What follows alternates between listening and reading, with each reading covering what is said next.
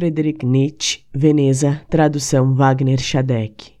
Estando à ponte, eu cismava na noite escura, e além ouvi uma canção na superfície das águas.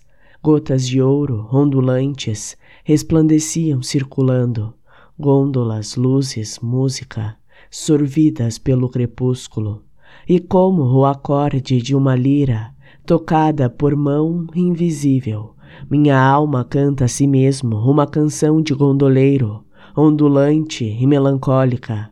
Quem a ouvira?